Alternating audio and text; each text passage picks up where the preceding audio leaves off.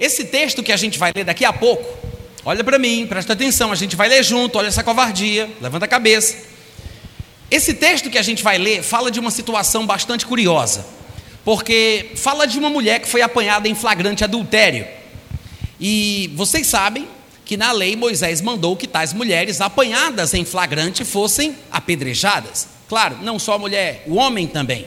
Mas o interessante desse texto é que nós vamos encontrar aqui um confronto entre o pensamento tradicional inspirado na lei de Moisés e o pensamento revolucionário trazido por Jesus Cristo, com base no qual se estabeleceria o Novo Testamento. A nova aliança na qual nós estamos, você e eu, está baseada nos pensamentos de Jesus Cristo, nas doutrinas de Jesus Cristo.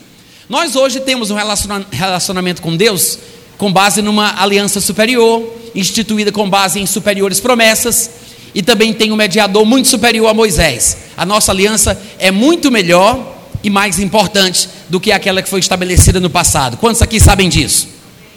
Amém, gente?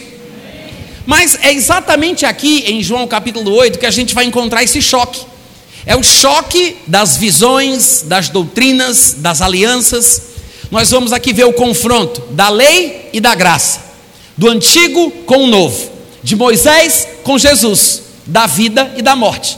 Porque uma das coisas, não a única, mas uma das coisas que você vai sair daqui sabendo hoje à noite é que na lei Moisés mandava matar, mas na graça Jesus faz viver. Uh, glória! Amém, gente? Então, esse é o pano de fundo, tá? É uma mulher apanhada em flagrante adultério e Moisés mandou matar. Mas a gente já sabe que Jesus vai fazer por onde a mulher não seja morto, não seja morta, como a lei determinava.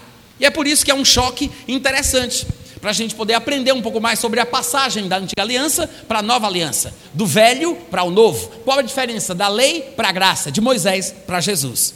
Amém, irmãos? Versículo 1 diz que Jesus foi para o Monte das Oliveiras e de madrugada voltou novamente para o templo e todo o povo ia ter com ele, e assentado os ensinava. Os escribas e fariseus, vocês podiam repetir comigo essas duas palavrinhas aí? Como é, gente? Olha aqui para mim, olha para cá. Quem eram os escribas e os fariseus? Trocando em miúdos, eles eram os profissionais da palavra, os técnicos das escrituras os PhD em divindade daquela época, os maiores diabologistas de Israel, os bacharel em teologia daquele tempo. Eram esses aqui, os que tinham carteirinha e fazia parte do sindicato dos pregadores. Sabe? Profissional da palavra, está aqui. Esses aqui, escribas e fariseus. E Jesus, por outro lado, nunca tinha sido formado em escola rabínica nenhuma. Ele não tinha aprendido letras, como já o interrogaram porque ele não tinha sido instruído por nenhum mestre, por nenhum rabino. Ele não tinha autorização, embora tivesse autoridade, e eles reconhecessem isso, ele não tinha autorização daquela época, da instituição oficial que supostamente falava da vontade de Deus para o povo, ele não tinha autorização para pregar, para falar, para ensinar, mas Jesus era mais popular do que todos os professores da sua época. E isso causava o que? Inveja, ciúme, desconfiança, raiva. É por isso que o povo rangia os dentes quando via as multidões ouvindo Jesus, seguindo Jesus, abençoando Jesus. Eles tinham ódio, porque Jesus Cristo não representava segmento denominacional nenhum, ideologia nenhuma. Ele não defendia nem A nem B, ele defendia a verdade, estivesse ela no partido A ou no partido B. Ele não tomava partido por nenhum deles, ele defendia a verdade. E às vezes o pessoal ficava confuso, porque ele se dava bem com os romanos, se dava bem com os pecadores, se dava bem com as prostitutas, se dava bem com todo mundo, porque ele não julgava as pessoas pela aparência e defendia única e exclusivamente a verdade de Deus. Amém, gente? Os escribas e fariseus, conhecendo o perfil ministerial de Jesus Cristo, sabendo que o homem tinha fama, de, o homem tinha fama de ser amigo de prostituta, amigo de gente que não presta, amigo de pecador, amigo de publicano, armaram uma arapuca para ele. Isso aqui é uma arapuca. Eu não sei se vocês já perceberam isso, mas pode ter certeza de uma coisa: a historinha que a gente vai ler aqui é uma arapuca. Os escribas e os fariseus trouxeram à sua presença uma mulher surpreendida em flagrante adultério. Ó, flagrante adultério. Como é que o pessoal conseguiu pegar essa mulher no ato, hein, gente? Assim, pá! Como foi que eles conseguiram pegar essa mulher? E mais curioso ainda, cadê o homem do adultério também? Por que, só trouxeram uma mulher?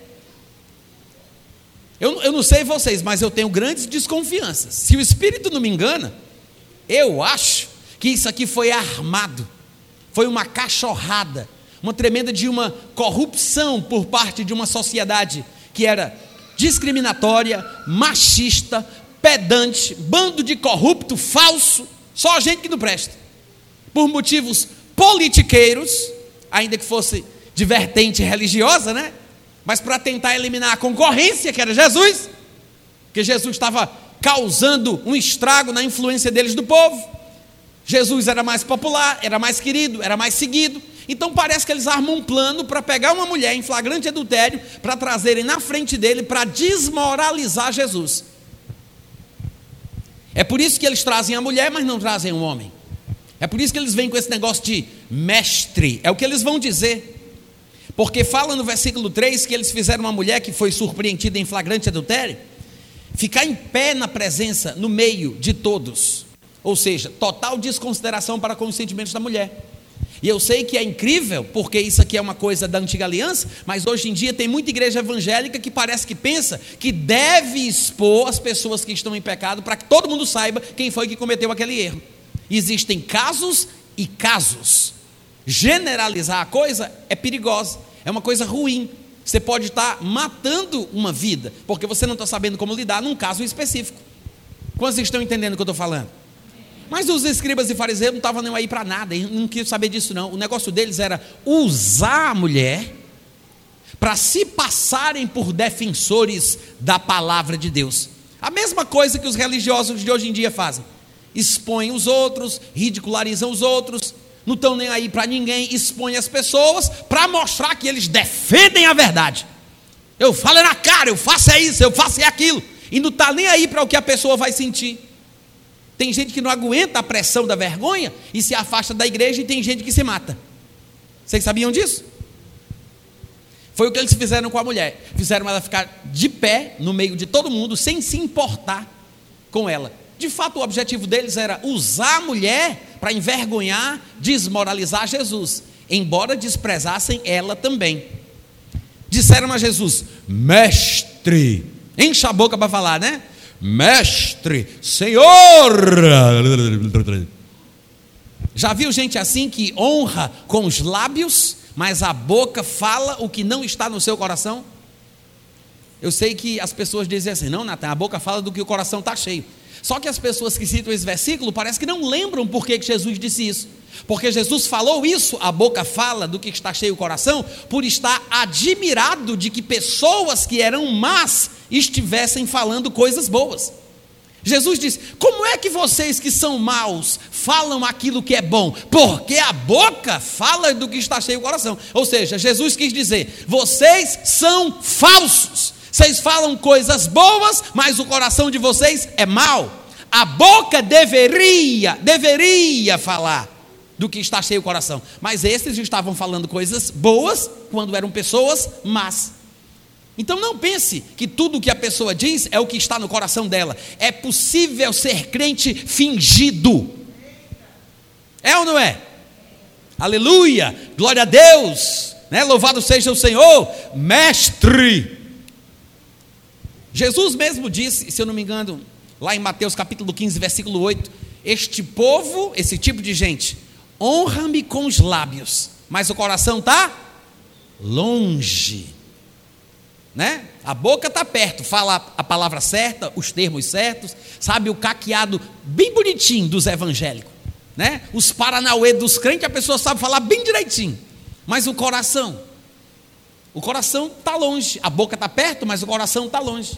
Não há afinidade com as intenções, as motivações, os propósitos de Deus Pai Todo-Poderoso. Então, esse povo chama Jesus de mestre, mas pelo que as Escrituras nos ensinam, a gente sabe que é da boca para fora. Faz parte daquele grupo de pessoas que honra com os lábios, mas o coração está longe. Mestre, esta mulher foi apanhada em flagrante adultério. Eita, manto terra! Hein? Só faltava isso, né? Porque tem muito crente pentecostal que faz isso aqui hoje em dia. Senhor, é uma questão de vida ou morte. É uma questão da palavra. É a verdade que está em jogo. Hein? Crente bufando pelas ventas. Crentão do fogo. Que gosta de apontar o dedo para os outros. Que gosta de humilhar os outros para mostrar que ele é defensor da verdade. Igual os escribas e os fariseus. Tem muito crente hoje na igreja assim.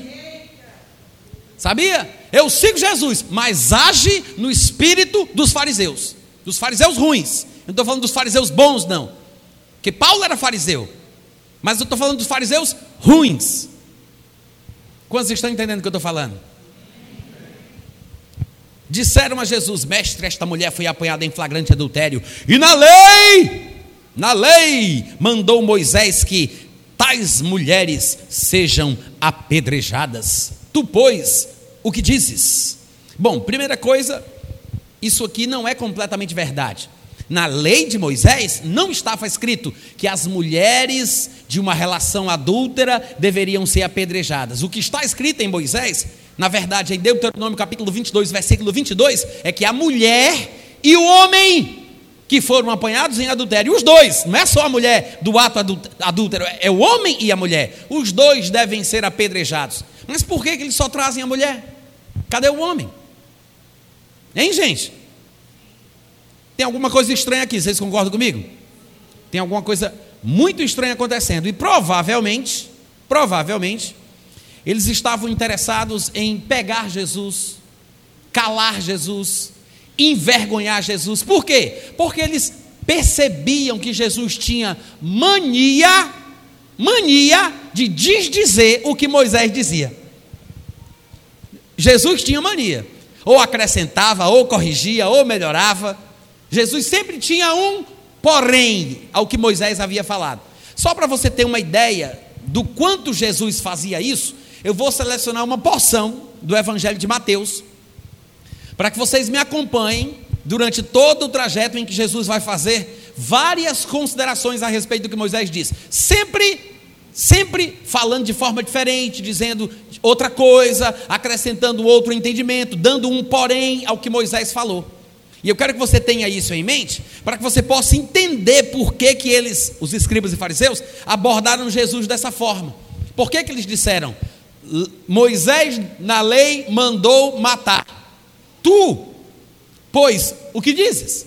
Vocês sabem que eles não estavam querendo ouvir o ponto de vista de Jesus Cristo como quem o considera superior. Não, eles não estavam fazendo isso. Porque a própria Bíblia explica no versículo seguinte: Isto diziam eles tentando para terem de que o acusar. Todo mundo está acompanhando aí o texto? Sim ou não? Versículo 6 ele diz: Isto diziam tentando para terem de que o acusar. Então, olha aqui para mim. Não era uma pergunta sincera. O objetivo era acusar Jesus, era ter uma desculpa. Por quê? Por que, que eles achavam que esse caso de uma mulher apanhada em flagrante adultério, por que, que nesse caso eles teriam como acusar Jesus? Porque eles previam que Jesus iria salvar a vida dessa mulher. Eles previam que Jesus não iria fazer o que Moisés determinou. Jesus iria contra o que Jesus mandava fazer, Jesus, o que Moisés mandava fazer. Moisés estava mandando matar, mas eles tinham certeza que Jesus faria aquela mulher viver. Então, para colocar Jesus contra a parede, eles chegam numa espécie assim de abordagem. Os escribas e fariseus chegam para Jesus como se fosse dar assim um checkmate, né? Peguei você, engarrafei Jesus, não tem resposta, não vai saber mais o que dizer. Olha só, eles falaram isso para ele, tentando para terem de que o acusar. Então vamos fazer o seguinte: vamos dar uma olhadinha lá em Mateus capítulo 5, para a gente entender o que foi que fez com que os escribas e fariseus ficassem com essa impressão de Jesus Cristo, que eles sempre tinham um, um porém ao que Moisés falava. Abre comigo lá, Mateus capítulo 5. A gente vai ler vários versículos do capítulo 5 de Mateus, tá? Olha para mim, daqui a pouco a gente vai fazer isso. Eu vou dizer quais são os versículos. São versículos aleatórios dentro do capítulo 5. Só que antes da gente fazer essa leitura, para eu confirmar o meu argumento de que os escribas e fariseus, indignados por essa forma de Jesus de falar das coisas que Moisés deixava escrito, antes da gente começar a ler, eu quero que vocês entendam que Jesus sabia que o que ele falava era uma coisa que o povo não entendia muito bem. Ele não queria falar nem tudo o que ele pensava e sentia para os seus discípulos, porque ele achava que os discípulos não iriam suportar ele disse: Olha, eu tenho muita coisa para dizer para vocês, para os discípulos, mas ele disse: Eu não posso falar porque vocês não estão prontos para ouvir. Jesus disse: Mas quando o Espírito da verdade vier, ele vos guiará a toda a verdade. Então Jesus falava até com os discípulos pisando em ovos, porque ele sabia que vinho novo só se conservava em odres novos e não dava para tentar remedar buraco de pano velho com um pedaço de pano novo. Ele disse: Não, as coisas têm que cada uma ter o seu devido lugar. Então Jesus ele andava pisando em ovos. Nem para os discípulos ele falava tudo o que queria. Imagine para os seus ouvintes do povão. Então, antes de começar a fazer esses comentários que vão parecer contraditórios em relação ao que Moisés falava, ele faz uma introdução de advertência ao que ele está a ponto de dizer. Essa advertência introdutória se encontra nos versículos 17 e 18. Ele diz assim: Olha, não penseis que eu vim revogar a lei ou os profetas. Eu não vim para chutar o pau da barraca. Eu não vim nem para revogar, eu vim mesmo foi para cumprir. Porque em verdade vos digo que até que o céu e a terra passem, nem um i, nem um tio jamais passará da lei até que tudo se até que tudo o que, gente? Se, se o que? Se cumpra. Agora, olha aqui para mim, presta atenção. O que é que Jesus quis dizer com isso? Eu tenho certeza que tem muita gente boa que até hoje não entende. Porque tem quem pense que Jesus quis dizer que veio para praticar a lei. Tem gente que pensa isso, que Jesus foi o único que praticou a lei, que era capaz de praticar a lei. Ele mesmo disse: Eu vim para praticar, mas ele não disse isso. Ele disse: Eu vim para cumprir. Quando as pessoas leem isso, elas interpretam na cabeça delas que significa que Jesus estava dizendo que veio para praticar. Mas para a gente entender o que Jesus queria dizer quando ele disse eu vim para cumprir, a gente tem que pelo menos encontrar outras passagens, de preferência quando ele mesmo esteja falando sobre o cumprimento da lei, de uma forma diferente da que está aqui em Mateus 5, 17 18, para que a gente possa pensar da forma que Jesus pensava para que a gente possa analisar os dois textos e realmente analisar se a gente entendeu o que ele disse, porque Jesus precisa se explicar em outros lugares sobre o que ele queria dizer com o cumprimento da lei. E graças a Deus, nós temos outros textos. Vocês estão me ouvindo? Eu queria, se vocês quiserem abrir, vocês podem abrir, mas eu vou ler para vocês pelo menos três outros textos em que a palavra de Deus vai falar sobre o significado do cumprimento da lei, para que depois a gente volte para Mateus 5, 17, 18 e pense novamente sobre o que Jesus falou, para a gente realmente perceber se entende ou não o que Jesus quis dizer com isso. Em Lucas, capítulo 18, no versículo 31, está escrito o seguinte: Tomando consigo os doze, disse para eles Jesus: Eis que subimos para Jerusalém Presta atenção agora. E vai cumprir-se ali tudo quanto está escrito por intermédio dos profetas no tocante ao filho do homem. Todo mundo observou isso? Tem alguém aqui hoje à noite? Vocês estão me ouvindo, gente? Olha o que Jesus disse: Vamos subir para Jerusalém. Ele está falando sobre um momento futuro. Ele diz: Vamos para Jerusalém e vai, no futuro, vai cumprir-se ali tudo o que está escrito por intermédio dos profetas no tocante ao filho do homem. Eu sei que às vezes, quando lemos vai se cumprir o que está escrito por intermédio dos profetas, A gente pensa que isso se refere apenas aos livros de Jeremias, Ezequiel, Isaías, Zacarias, mas isso inclui os cinco primeiros livros da Bíblia, que nós chamamos de Lei de Moisés, o Pentateuco, porque o próprio Moisés era profeta. Então, quando ele diz vai se cumprir o que foi escrito por intermédio dos profetas, se insere aí os textos de Moisés, tá, gente? A lei de Moisés. O próprio Moisés se declarava profeta. Ele disse: Deus vos suscitará um profeta semelhante a mim, e acontecerá que quem não der ouvidos à voz deste profeta será exterminado do meio do povo. Isso era Moisés falando sobre a vinda futura de Jesus. Então, Moisés disse: Deus vos dará um profeta igual a mim. Moisés era profeta. Os textos de Moisés estão incluídos no cumprimento do que está previsto de Lucas 18, 31. Quando Jesus diz: Vamos para Jerusalém vai se cumprir ali tudo o que está inscrito por intermédio dos profetas, se inclui a lei. Vai se cumprir tudo o que qualquer profeta, incluindo Moisés, escreveu. Quantos perceberam isso? Vocês podem dizer amém de vez em quando, gente? Jesus está dizendo: vai se cumprir em Jerusalém. Vai se cumprir em Jerusalém tudo o que os profetas escreveram. Isso inclui a lei. Agora veja que ele disse: vai se cumprir lá.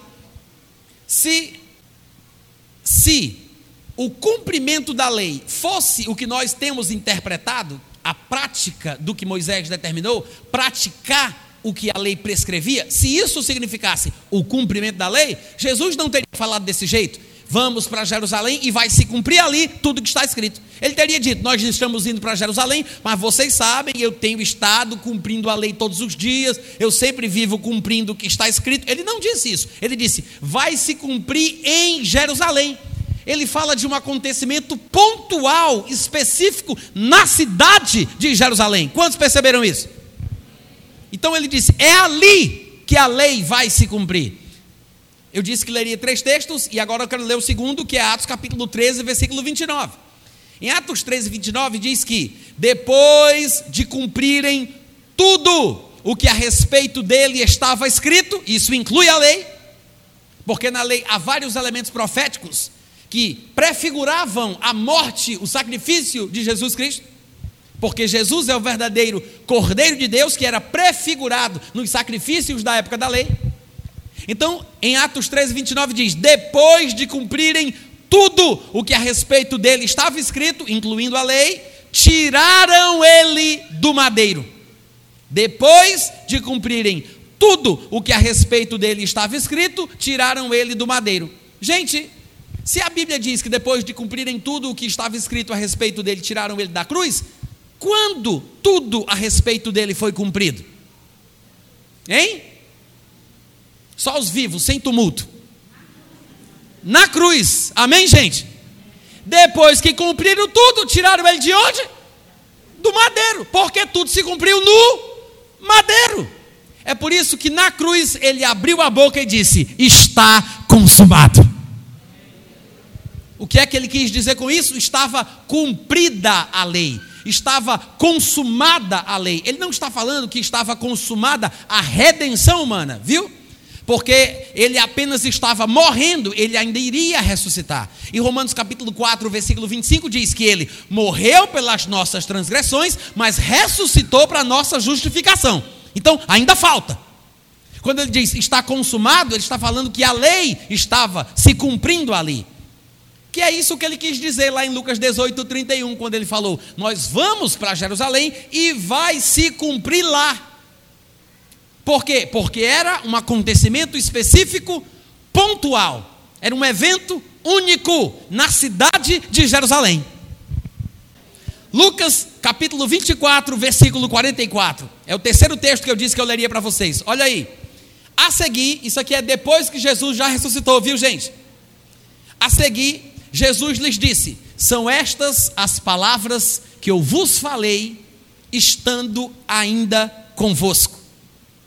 O que ele quer dizer com isso é que antes dele morrer, ser sepultado e ressuscitar, antes, ele tinha dito certas coisas. Ele está com eles, ele ressuscitou e ficou aparecendo aos discípulos pelo espaço de 40 dias, tratando com ele sobre coisas concernentes ao reino dos céus, como diz lá em Atos capítulo 1.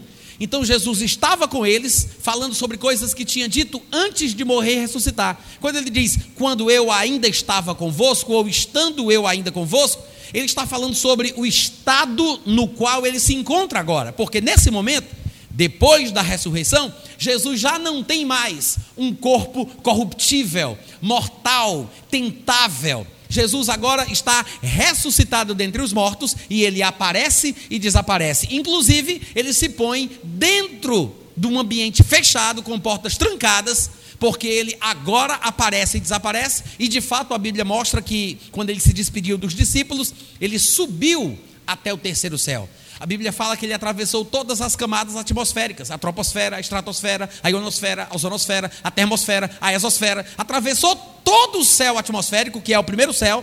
Atravessou o céu cósmico, onde se encontra o firmamento, as estrelas, a lua.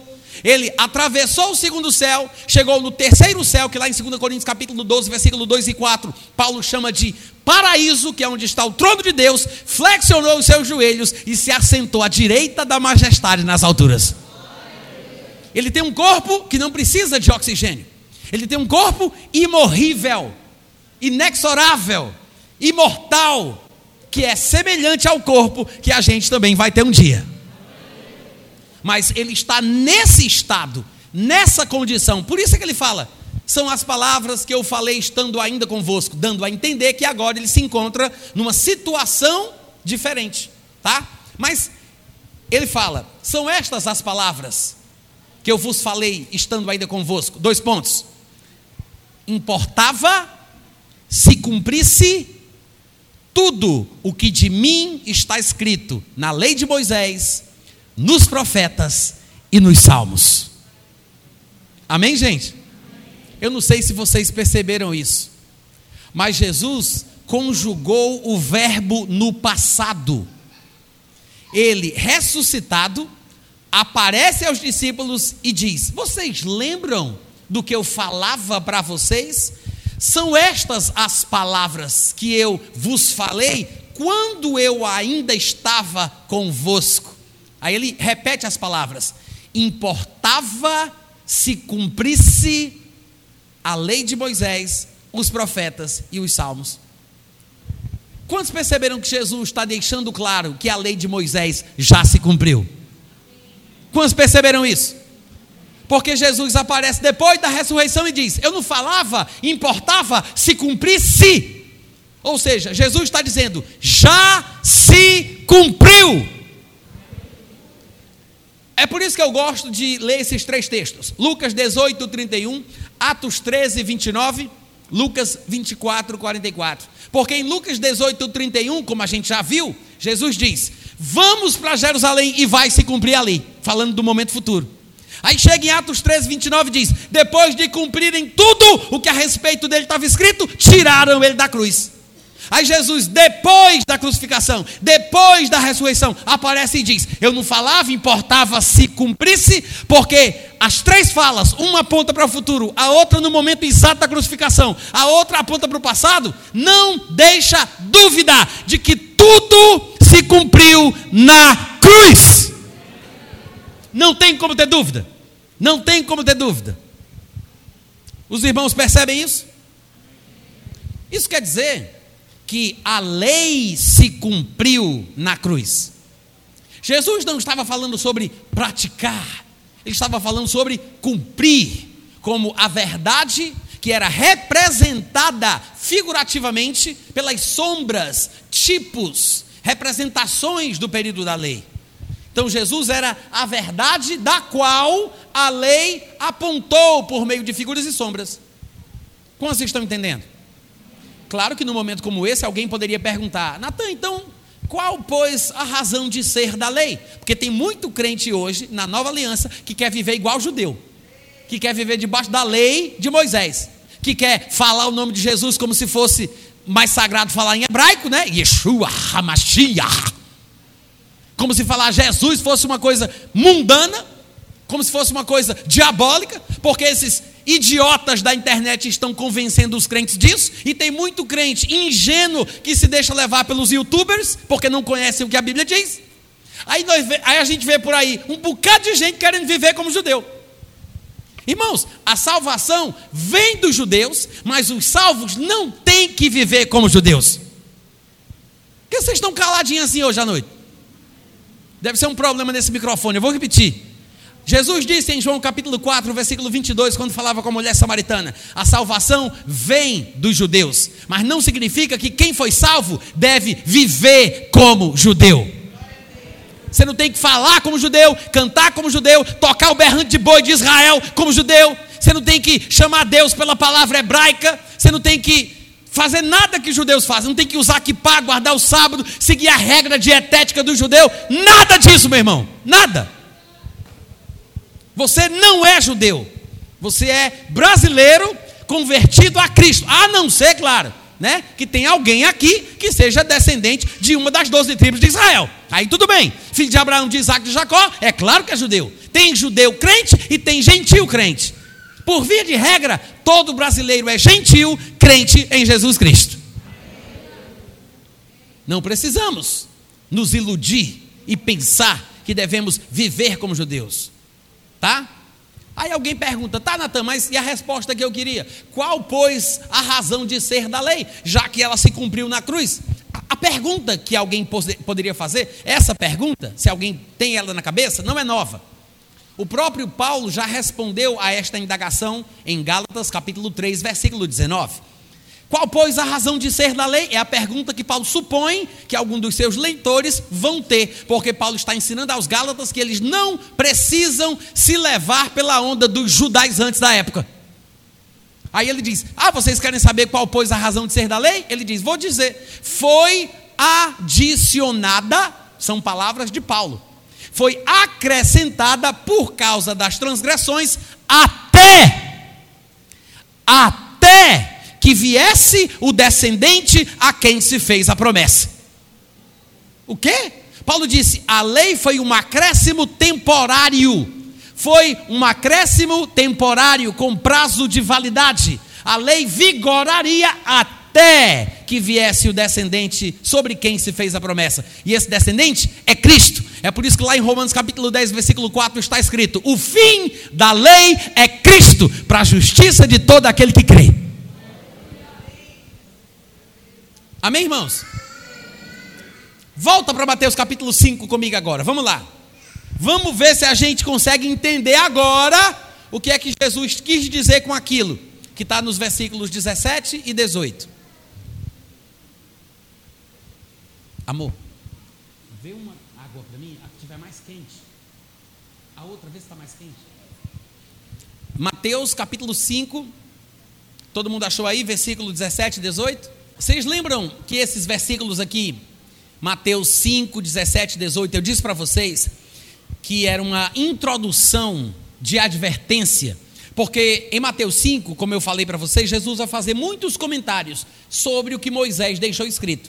Mas Jesus, ele vai acrescentar um porém a cada coisa que ele citar de Moisés. E isso irritava os escribas e fariseus. Mas antes de começar a dar os seus poréns aos textos de Moisés, Jesus faz uma advertência introdutória, que são os versículos 17 e 18 que a gente leu, mas que eu acho que às vezes os crentes não entendem. Por quê? Porque não sabem dessa parte, desse parênteses que eu abri para explicar sobre o ponto de vista de Jesus sobre o cumprimento da lei. Então vamos ler de novo, versículo 17 ele diz: Não penseis que eu vim para revogar a lei, eu não vim para, para revogar, eu vim para. Ele disse: Eu vim para para cumprir. Peraí, peraí. Ele disse: Eu vim para cumprir. Mas lá em Lucas 18, 31, ele disse: Nós vamos para Jerusalém e vai se cumprir lá. Ele não veio para cumprir no dia a dia, o tempo todo. Ele não falou isso. Ele disse: Vai se cumprir em Jerusalém. Se cumprir na crucificação. Só que quem lê isso e não entende a outra parte, não consegue entender o que Jesus está falando aqui. É por isso que se perde. Ele disse: Eu vim foi para cumprir. Porque em verdade vos digo que até que o céu e a terra passem, nem um i ou um tio jamais passará da lei, até que tudo se cumpra. Irmãos, a palavra até, ela pode significar duas coisas. Ela pode significar o fim de um período, nós estaremos na igreja até que o pregador se canse, nós estaremos na terra até que Jesus Cristo volte, mas ela pode significar a indicação do fim de uma distância, do púlpito até aquela porta. É um limite, né? E aqui Jesus está dizendo: a lei não passará até que tudo se cumpra. O que significa que depois que tudo se cumpriu, como nós vemos, nós vimos muito bem, depois que tudo se cumpriu, meus irmãos, a lei não tem mais poder sobre a nossa vida. Porque agora, a lei que estava nas tábuas de pedra foi transferida para as tábuas do nosso coração. Nós temos a norma da lei gravada em nosso coração um gentio como nós, que procede por natureza, porque recebemos uma nova natureza, nós nascemos de novo, mas um gentio que procede por natureza de conformidade com a lei, este gentio, nascido de novo, serve de lei para si mesmo. É isso que Paulo argumenta lá em Romanos, capítulo 2, versículo 14 e 15, falando de um gentio que nasce de novo e tem a norma da lei gravada agora no seu coração. Quantos estão me ouvindo? Então, Jesus faz essa advertência introdutória nos versículos 17 e 18, porque ele está a ponto de falar várias coisas diferentes daquilo que Moisés dizia. Então ele previne os seus ouvintes. É como quem diz: Ó, eu vou falar umas coisas aqui, mas eu já quero logo avisar. Eu não vim para chutar o pau da barraca. Eu não vim para acabar com a lei assim. Eu vim foi para cumprir, porque a lei não vai passar até que tudo se cumpra. Uh, glória! Aí ele começa a fazer os comentários que nos interessam para que a gente possa finalmente voltar para João capítulo 8. Mas os comentários dele são, por exemplo, versículo 21. Ouvistes que foi dito aos antigos, dito por Moisés. E no 22 ele fala: Eu, porém, vos digo.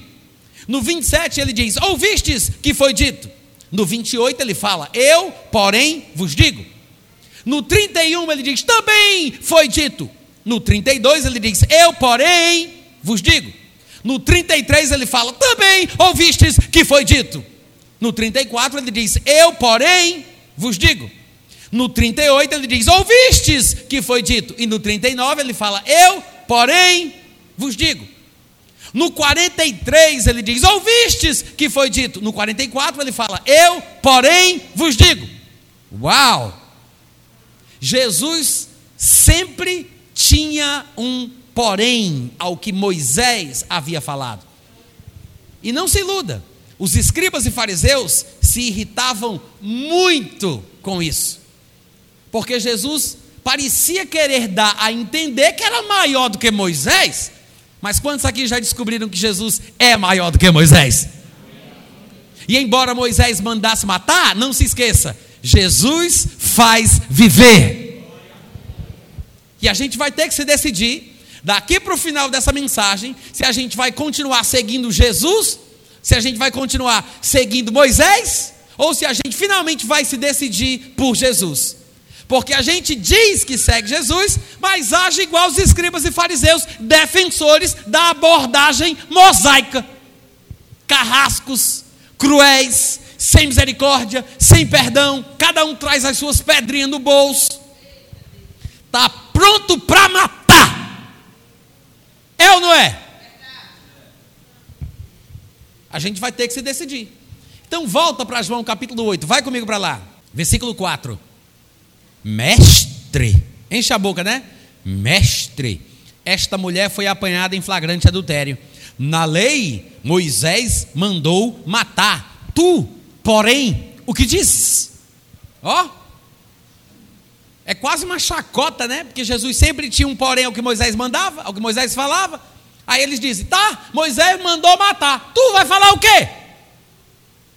Sabe o que é interessante? Eles disseram isso porque eles queriam acusar Jesus de acrescentar um porém ao que Moisés falava e ele faria diferente do que Moisés mandou fazer. Então eles queriam que Jesus dissesse claramente. Eles queriam que Jesus se expressasse. Eles tentaram Jesus para terem com o que lhe acusar. Eles queriam acusar Jesus de desdizer o que Moisés falava. Só que tem um detalhe: como é que você acusa uma pessoa de falar uma coisa contra Moisés quando essa pessoa cala a boca, baixa na terra e vai escrever no chão sem falar nada? Porque foi exatamente aquilo que Jesus fez. Vocês estão me ouvindo, gente? Jesus, diz o versículo 6, inclinando-se, escrevia na terra com o dedo. Eles queriam acusar Jesus daquilo que ele iria falar, mas Jesus não falou nada. Calou a boca, baixou a cabeça e foi escrever no chão. Quantos aqui sabem que burrice não é fruto do Espírito? Quantos aqui sabem disso? Burrice não é fruto do Espírito, sabe disso? Quantos aqui sabem que Jesus não era besta? Irmãos, Jesus percebeu a cilada. Jesus percebeu o que estava acontecendo ali. Jesus não era besta. Burrice não é fruto do Espírito. Jesus, com sabedoria, calou a boca, baixou a cabeça e foi escrever no chão. Uma grande lição a gente deve aprender com isso aqui. Porque tem muito crente que ainda não aprendeu isso. Tem hora que a gente tem que abrir a boca para falar, mas tem hora que o crente tem que aprender a seguir Jesus, imitando ele, calando a boca, ficando quieto e não falando nada. Amém, gente? Tem hora para falar, mas tem hora para calar. Muito crente está perdendo o testemunho. Uma chance, uma oportunidade. Porque abre a boca, discute, responde, falastrão e se mete em confusão com os parentes, com os vizinhos, com o povo do trabalho, porque fala demais. Fala demais. E às vezes o que é que basta? Sabedoria para aprender a calar a boca. Está ouvindo o que eu estou falando, gente? Se vocês aprendessem só isso, a gente já podia fechar a Bíblia e ir para casa. Porque salva uma família se o crente, que é chato, implicante, fanático, aprendesse a testemunhar e pregar o evangelho com a sua vida, sem ficar discutindo, debatando e, fa e falando besteira dentro de casa. Quantas, quantas mulheres estão colocando os maridos para mais longe da igreja? Porque não aprenderam o que a Bíblia ensina sobre como ganhar o marido. Porque lá em 1 Pedro capítulo 3, versículo 1 está escrito que as, as mulheres que são crentes, são casadas com algum marido que ainda não obedece a palavra, que o marido seja ganho sem palavra alguma que o marido observe o procedimento da sua esposa. É a mesma coisa que Paulo fala em 1 Coríntios capítulo 7. Ele diz: se uma mulher é casada com um incrédulo e ele consente em conviver com ela, não deixe o marido. Porque pelo convívio, convívio com a crente, o marido vai ser santificado. Sabe por que, que os nossos parentes não estão se convertendo? Porque a gente prega demais. Pensa que está pregando bem. Porque a gente discute, a gente fala, a gente. Tudo a gente quer dar uma opinião. Qualquer coisinha saiu na televisão. Ah, está amarrado em nome de Jesus. Queima, isso é do diabo. Menino, para com isso. Tira esse demônio dos teus espiaços. Tu está com o cão dos coros. Endemoniado, Satanás. É assim que a mulher evangeliza dentro de casa, brigando com os filhos, brigando com o marido, brigando com os parentes. O povo, com razão, não vai pensar, vai descobrir que você é doida. Porque isso não é normal, gente. Você quer evangelizar o seu marido? Quer evangelizar o seu filho? Quer ganhar os seus parentes? Viva, viva, exatamente como Cristo vivia perto deles e você vai conquistá-los pelo seu testemunho, de forma prática. Então não vai bater boca, não vai discutir, porque muitas vezes eles só querem, só querem irritar você. E você cai na armadilha, porque você é fraco, você é carnal, você é infantil. Um crente maduro não perde o testemunho por causa de disputa de herança, de terreno do papai, nem do vovô. Está me ouvindo? Tenho certeza que tem gente aqui que está brigando com os parentes por causa de terreno, por causa de herança. É uma, é uma pena, porque a pessoa perde o testemunho. É muito melhor, é muito melhor você perder o seu direito momentaneamente do que você perder o testemunho. Vocês entendem o que eu estou falando, gente? Então aprenda a calar a boca de vez em quando, vai fazer bem. Nem sempre o certo é falar e responder. Às vezes a melhor coisa é não dizer nada. Só isso, não dizer nada. E é curioso Jesus ter feito isso, porque Jesus era aquele que não tinha problema de falar o que pensava, não. Jesus dizia: sepulcros caiados, raça de víboras, vocês são filho do diabo que é o vosso pai. Não é um problema de não saber o que dizer, é porque você tem que ter sabedoria, porque cada caso é um caso. Quantos entenderam o que eu disse? Cada caso é um caso. E nesse caso aqui, para a gente entender por que Jesus agiu desse jeito, basta a gente se lembrar daquilo que Jesus explicou para os seus discípulos em Mateus, capítulo 10, do versículo 16 ao 20. Eu não vou ler o texto, mas eu queria que vocês lembrassem que nessa ocasião Jesus falava com os seus discípulos sobre como eles deveriam se comportar quando estivessem sendo confrontados por líderes religiosos. Ele disse: Eu vou enviar vocês como se vocês fossem ovelhas para o meio de lobos. Desse contexto.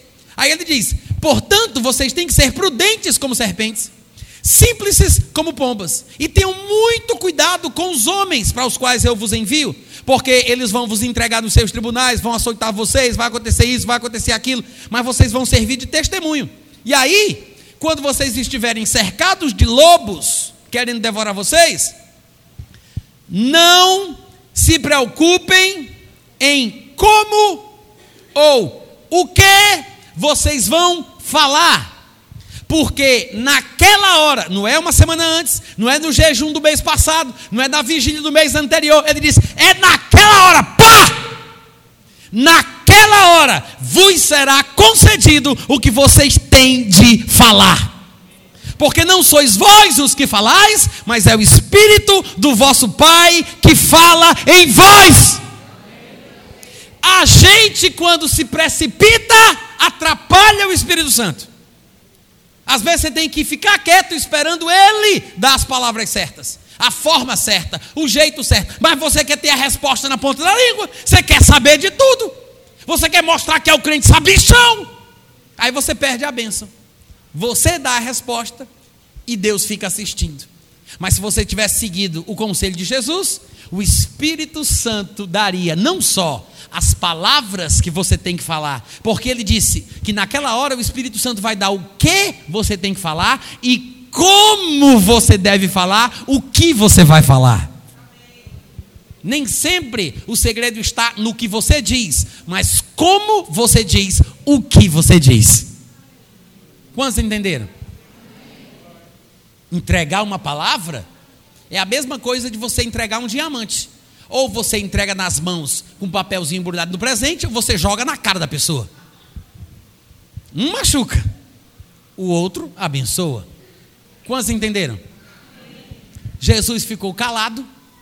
Aí diz o versículo 7: Mas como insistiram na pergunta, ou seja, Jesus estava praticando aquilo que ele pregava. Se ele disse, quando vocês estiverem diante de autoridades, líderes, pessoas de influência, cercados como lobos contra a parede, sem saber o que dizer, não se preocupe, porque naquela hora o Espírito Santo vai falar. Uh, glória! Quantos aqui acreditam que Jesus era um homem cheio do Espírito Santo? O próprio Jesus disse isso, né, gente? O Espírito do Senhor está sobre mim porque me ungiu para falar, proclamar, evangelizar, anunciar. Ele disse: Eu falo aquilo que eu ouço. Então está aqui ele, caladinho, quietinho, cabeça encurvada, escrevendo no chão. Aí lá vem a palavra. Pá! Na hora, na hora, chegou a palavra de Deus. Ele só se levanta e repete. Ele diz: Aquele que dentre vós estiver sem pecado, seja o primeiro que atire pedra. Calou a boca, voltou a inclinar a cabeça e continuou escrevendo no chão. Olha só, o corpo fala, né? Jesus, ele estava pregando, interromperam a sua mensagem, achando que aquilo era mais importante, um caso de vida ou morte, é uma questão de respeito à palavra.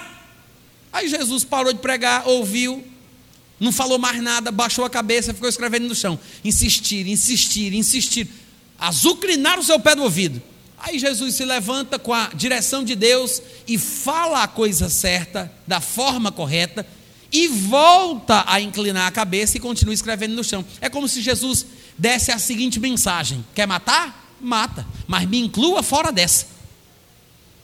ele mostrou que não tinha nada a ver com aquilo. Ele disse: Aquele que dentre vós estiver sem pecado, seja o que primeiro atire, ou seja o que lhe atire a primeira pedra, ou o primeiro que lhe atire pedra. Sinceramente, Jesus não queria que uma pessoa sem pecado atirasse a primeira pedra. Ele não estava dizendo assim, ó, se uma pessoa sem pecado atirar a primeira pedra, todo mundo pode apedrejar. Só importa que tenha um que não tenha pecado para atirar a primeira. Ele queria que o povo pensasse que ninguém tinha o direito de julgar o outro, só porque o pecado do outro é diferente do seu. Porque se Jesus quisesse que uma pessoa sem pecado atirasse a primeira pedra, ele não tinha pecado. E se era para atirar só a primeira, não importando a segunda, a terceira e a quarta, então ele poderia atirar a primeira pedra. E o restante continuaria o apedrejamento. Mas se o único que poderia preencher os pré-requisitos para atirar a primeira pedra baixou a cabeça e foi escrever no chão, a minha pergunta é: quem você pensa que é seu cara de pau? Para acusar o teu irmão, para colocar o dedo na cara do teu irmão, para se achar mais santo, melhor do que o teu irmão, só porque o pecado dele não é igual ao teu, seu hipócrita, falador, fofoqueiro, mentiroso. Eu não estou falando com vocês, não, gente. Eu estou só desabafando.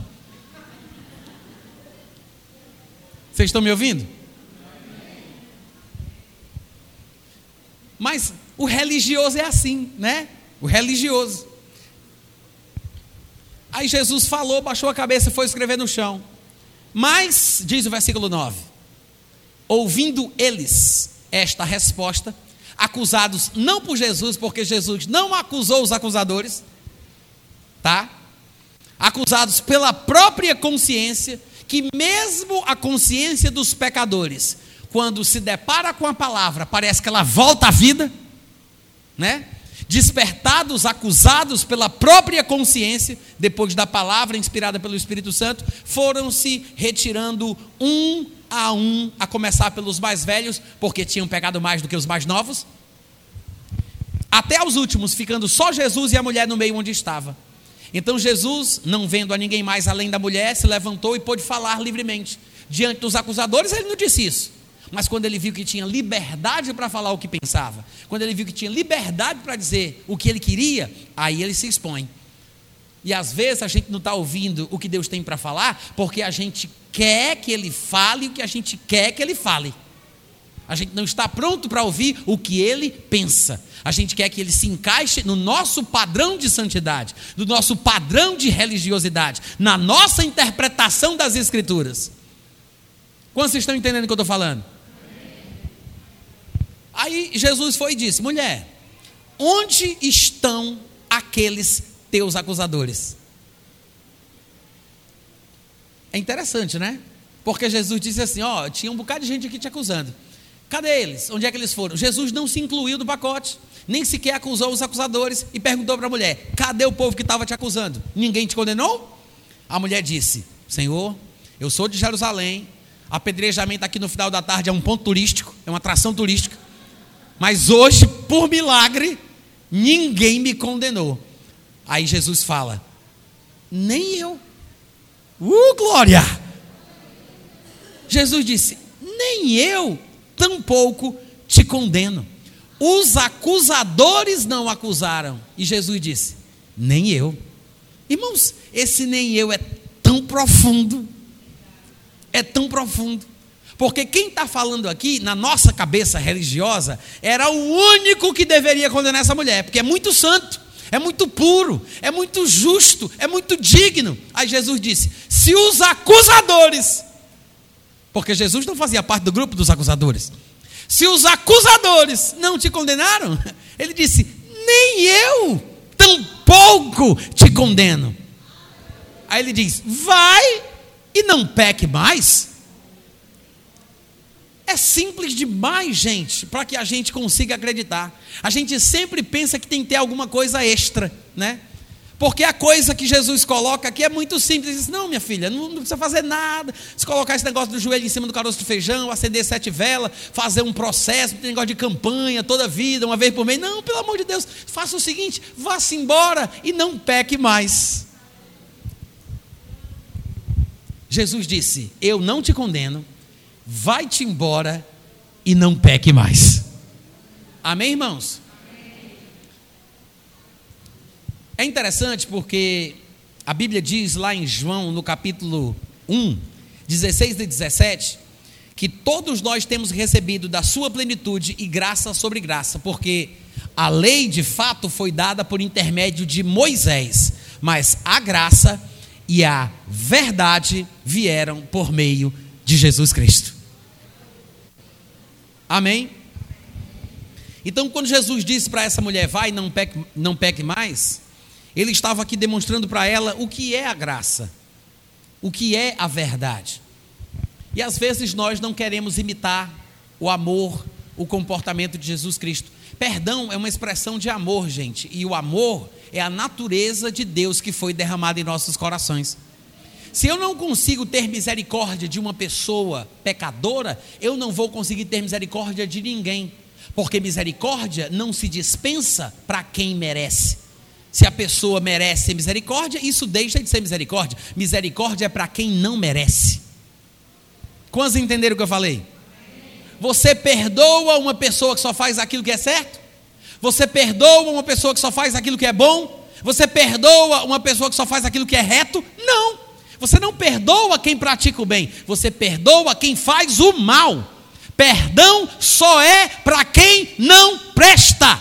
Misericórdia é só para quem não merece. Porque tem muito crente que diz assim: ah, eu não perdoo porque não merece. Aquilo não merece, meu marido não merece, meu amigo não merece, fulano de tal não merece. Se merecesse, não era perdão, não era misericórdia, não era graça. Quantos estão entendendo?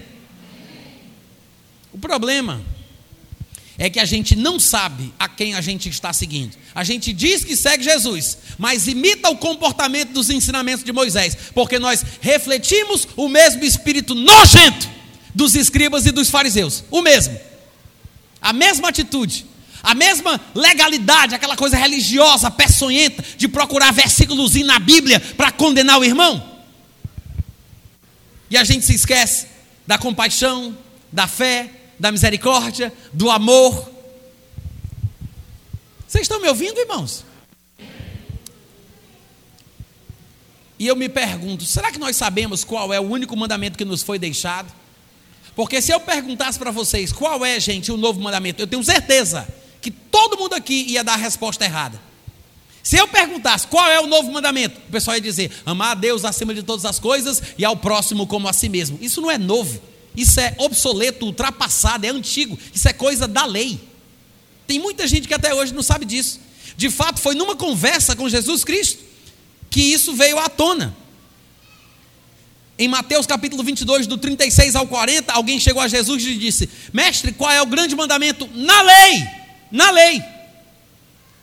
Respondeu Jesus: Amarás o Senhor teu Deus de todo o teu coração, de toda tua alma, de todo o teu entendimento. Este é o grande e primeiro mandamento. O segundo, semelhante a este, é: Amarás o teu próximo como a ti mesmo. Destes dois mandamentos, Jesus disse, dependem toda a lei e os profetas. Esse não é o novo mandamento, é o mandamento da lei. Amar o próximo como a si mesmo é Levítico capítulo 19, versículo 18.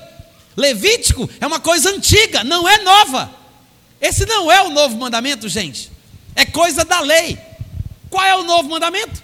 João capítulo 13, versículo 34. João capítulo 15, versículo 18. O novo mandamento só pode estar no Novo Testamento. Jesus disse em João 13, 34: Novo mandamento vos dou, que vos ameis uns aos outros como eu vos amei. Em João 15, 12, ele disse: O meu mandamento é este: que vos ameis uns aos outros, assim como eu vos amei. Não é amar o próximo como eu me amo. Eu não sei nem se tu se valoriza, criatura.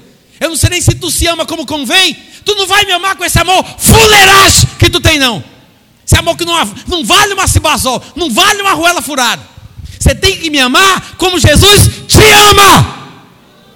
Esquece esse negócio de me amar como você se ama. Esquece isso. Esse não é o novo mandamento. Agora tem uma coisinha. Se esse é o novo mandamento, se você não cumprir aquilo que foi dado para você, pode ter certeza, você vai estar cometendo um dos maiores pecados. Porque muito crente pensa que não tem pecadinho e pecadão. Muito crente pensa, né? Mas tem. Tem pecados que são maiores do que outros. Até o bom senso mostra isso para a gente. Porque uma pessoa que porventura passe um sinal vermelho, ou que seja multado porque estava sem cinto, cometeu uma infração, é, é mais ou menos como um pecado, mas é uma coisa leve se comparada a um criminoso que entra num banco e dá um tiro na cabeça de uma criança de um ano de idade, porque a criança está chorando e está perturbando a sua paz enquanto ele faz o assalto. É claro que os dois crimes não são iguais. É por isso que no mundo do direito existem os atenuantes e os agravantes, coisas que fazem com que aquilo seja considerado mais grave do que outro, ou um crime mais grave do que outro. Quantos estão entendendo?